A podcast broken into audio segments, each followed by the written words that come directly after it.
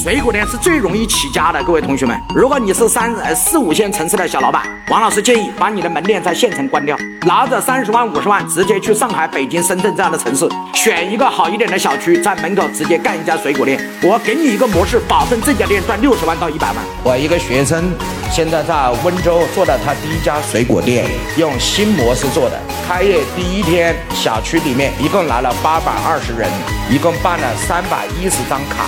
还算是比较成功的。我们的做法非常简单，就是办卡之后，榴莲就从三十九块九就变成了九块九，专门拿一款产品出来亏钱卖榴莲，其他的水果保本或略微有百分之五的毛利，只要你是我的会员就可以了。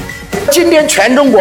百分之九十九点九九的水果店都没有用商业模式，水果店很粗暴的利用了强刚需，利用了小区的优势，他们只占产品的小差，高手就会在你的商业模式上加一道防火墙，所以你学你就亏钱，你敢亏钱卖你就死，为什么？因为你不知道盈利的二十七种方法，你只知道一个产品的价差，其他的一概不知。至少你做生意到现在为止，除了价差之外，第二个钱你没有赚过。但是我可以明确告诉他，商业上有二十七个该怎么赚钱，赚什么钱，在哪个点赚钱，如何来设计二十七种钱是怎么来的，你拿去就可以用。点屏幕下方的这个小黄车，小黄车里面可以直接购买。